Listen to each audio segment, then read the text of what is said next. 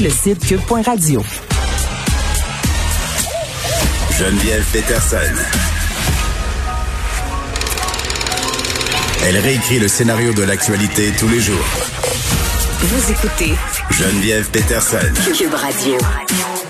Bon, je pense que ce n'est plus un secret pour personne que la pandémie a des effets sur la santé mentale euh, des citoyens et les pharmaciens constatent cet effet-là, l'effet de la pandémie sur la consommation de médicaments pour des problématiques de santé mentale. On est avec Christophe Auger qui est pharmacien communautaire.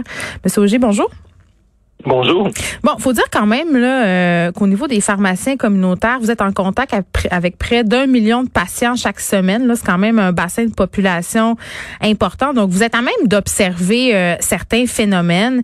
Et là, bon, euh, vous observez une augmentation en matière de consommation de médicaments qui sont en lien avec des problématiques de santé mentale.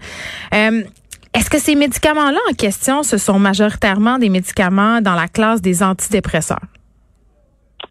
Oui, ben en fait, euh, je vais, euh, on, peut d'emblée euh, séparer les, deux choses parce que là, le, le communiqué de, de, de, ce matin de, de l'association des, des, pharmaciens propriétaires, eux, ils voient l'ensemble.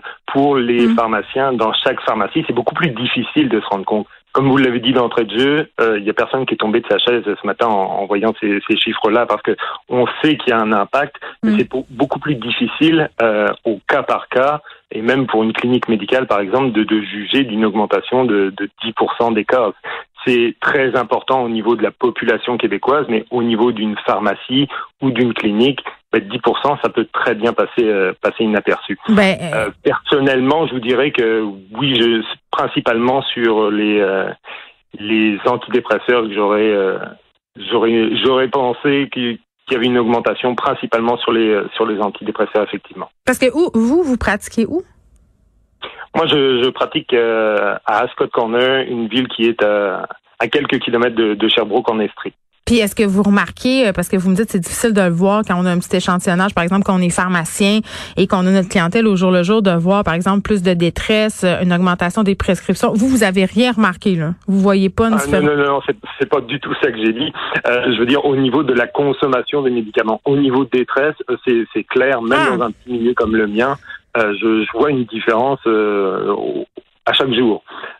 principalement, je dirais, les patients les plus touchés sont les patients qui, euh, qui sont les, patients qui vivent seuls. Euh, clairement, il y, a une, y a une détresse qui est, euh, qui est quasiment palpable, vous direz. Ben oui, puis ce que je trouvais intéressant, euh, bon, dans le communiqué que vous évoquiez, euh, c'est qu'on disait que les pharmaciens, avant qu'on se rende justement à prescrire euh, aux médecins pour avoir une prescription finalement d'antidépresseurs, d'anxiolytiques, là, puis on reviendra plus loin à la différence entre les deux parce que je pense pas que c'est toujours clair ni pour moi ni pour les gens là.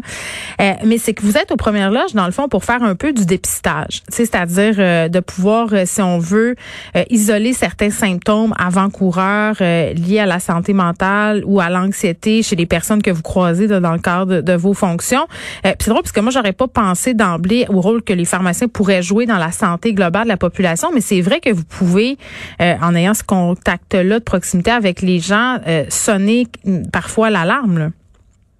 Ben, absolument. En fait, on, nous, on fait jamais de, de diagnostic, mais on, on, peut détecter, on peut détecter et orienter. Puis, euh, on, on l'a toujours fait entre guillemets, en, mm. orienter les, les, gens vers les urgences ou vers leur médecin en cas de, en cas de nécessité. Mais je dirais qu'en dans ces temps de pandémie là, c'est d'autant plus important parce que je dirais que le réseau qui est resté quand même le plus stable, je pense qu'il n'y a pas euh, c'est clairement le réseau des, pharmacies. Donc, euh, en termes d'accessibilité, ça c'est resté très stable.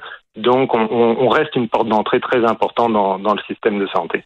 Ben euh, oui, puis c'est vrai que vous pouvez pas poser de diagnostic, mais mettons, mettons que moi je suis votre cliente puis je me pointe. Je me pointe à votre pharmacie euh, pour un problème X. Je demande un conseil de mon pharmacien, par exemple. Tenez.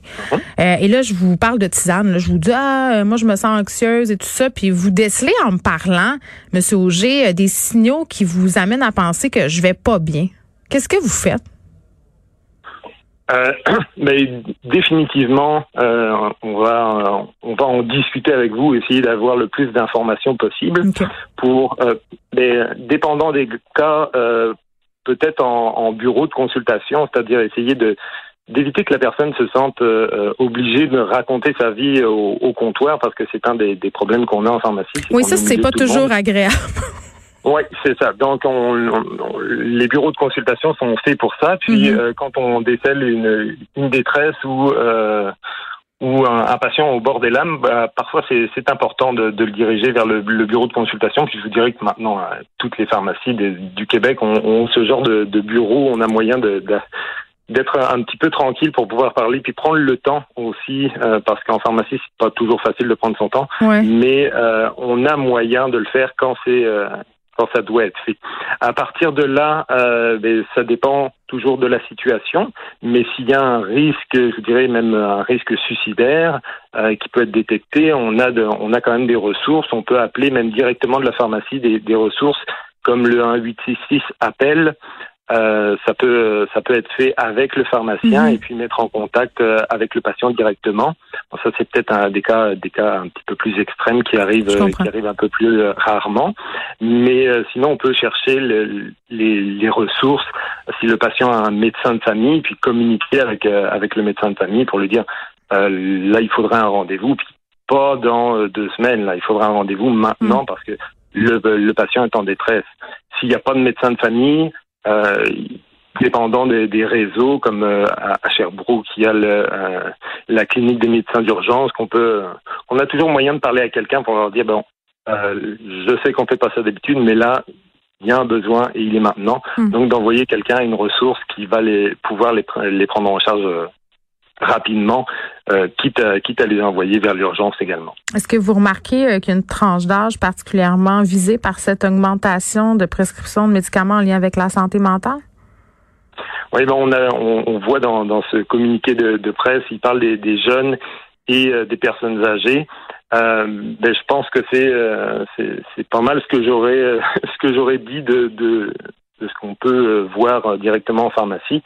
Euh, en fait, je pense que c'est lié c'est lié à deux choses. C'est lié à l'aspect à l'importance de la vie sociale de la personne et d'à quel point elle en est privée dans, la vie de tous les jours. Donc, les jeunes ont besoin beaucoup plus de, de l'aspect communauté et, et, euh, de socialiser. Mm. Et puis, ils en sont euh, privés. Et puis, les personnes âgées en sont, euh, en sont privées. Puis, surtout les personnes qui, qui vivent seules, là, c'est, vraiment très difficile pour eux en ce moment. Oui, puis ce que révèle l'étude de la QPP aussi, c'est que c'est pas juste une augmentation en termes de quantité. Euh, ça s'inscrit aussi dans la durée du traitement. On prend ces médicaments-là plus longtemps. Oui, mais euh, je vous dirais qu'on on fait euh, dans, dans les annonces, on fait le on fait le, le yo-yo. Euh, on change beaucoup les routines finalement des, des gens, puis c'est- très difficile pour euh, pour euh, Mm. quelqu'un de de modifier ses habitudes de vie de façon aussi euh, aussi régulière et euh, à, à aussi long terme. Donc c'est pas étonnant que ce soit que ce soit prolongé. Et puis vous parliez de, tout à l'heure de la différence antidépresseur Ouais. et anti-anxieux. C'est jamais clair, ça. Non, mais c'est pas clair parce que euh, les la famille, la classe des antidépresseurs est utilisée beaucoup pour traiter l'anxiété. Ah, c'est euh, le- c'est le traitement de fond de l'anxiété. Ce sont des antidépresseurs. Ouais, mais les petits activants là qu'on se pop là, ça, euh, Ça c'est ça c'est clairement pas un traitement de fond. c'est ça. C'est ça, que je voulais vous faire dire. Ouais. c'est un traitement immédiat quand on a quand on a une crise une crise d'anxiété, une crise de panique, ça, ça va être le, la, la roue de secours Mm. pour euh, pour prendre en charge immédiatement. Et puis euh, le- les antidépresseurs vont être utilisés Mm. pour essayer d'avoir moins de crises dans euh, dans la journée euh, Mais finalement. Monsieur Auger, dites-moi en terminant, êtes-vous catastrophé par le fait euh, qu'il y a beaucoup de personnes qui se passent des anxiolytiques en dessous de la couverte? Là? Moi, j'ai plein d'amis qui font ça. là. J'ai des activants, t'es t'es stressé, moi t'en donner un, pas toi en la moitié d'un. Euh, c'est quelque chose qu'on voit souvent et beaucoup. Oui, ben, malheureusement, euh, faut, faut comprendre, faut comprendre. euh, J'ai déjà les fait. gens qui font ça. Ils ont, euh, ben, ils ont besoin d'une solution maintenant, et on a le système de santé qu'on a. Mm. Euh, la réponse du maintenant, on l'a pas. Donc on la trouve où, où on peut. Et, euh, et souvent, euh, ben, la, la, la voie la plus simple et la plus rapide, c'est le médicament. Et on oublie les conséquences qui peuvent y avoir avec. euh, avec ce type d'utilisation-là, le développement d'utilisation abusive également, parce que c'est euh, c'est pas des médicaments anodins les les activants notamment comme comme vous citiez. Donc il y a il y a un enjeu ici. Puis je vous dirais même qu'au niveau médical et au niveau pharmacien, on a tendance également à utiliser ces, médicaments-là de façon assez rapide parce que c'est ce qui va fonctionner maintenant et on est on a rarement la patience d'attendre le, les résultats que peuvent avoir d'autres ressources comme euh, comme la psychothérapie. Mais il faut que ça soit euh, combiné, là, qu'on puisse se faire prescrire des antidépresseurs facilement. Puis ma collègue Élise Jeté l'avait vérifié dans le cadre d'un reportage. Là, c'était pointé dans quatre cliniques sans rendez-vous. Puis elle avait réussi à se faire prescrire euh, des antidépresseurs assez facilement dans une consultation de moins de 15 minutes. Moi, quand je vois ça, je trouve ça inquiétant. Absolument, absolument toutes les euh, toutes les données vont le dire. Le, le, traitement de la dépression ou de l'anxiété, euh, ça devrait pas être juste des, euh, des médicaments, mais euh, je dirais que l'accessibilité tant tant au niveau de pouvoir prendre un rendez-vous que l'accessibilité financière des autres ressources n'est ben, pas toujours euh, évidente au Québec. On a hâte euh, que le gouvernement Legault applique pour vrai son plan euh, en santé mentale et fasse des vrais investissements pour que tous les Québécois et les Québécoises aient accès gratuitement à des soins de santé mentale. Christophe Auger, merci, qui est pharmacien communautaire.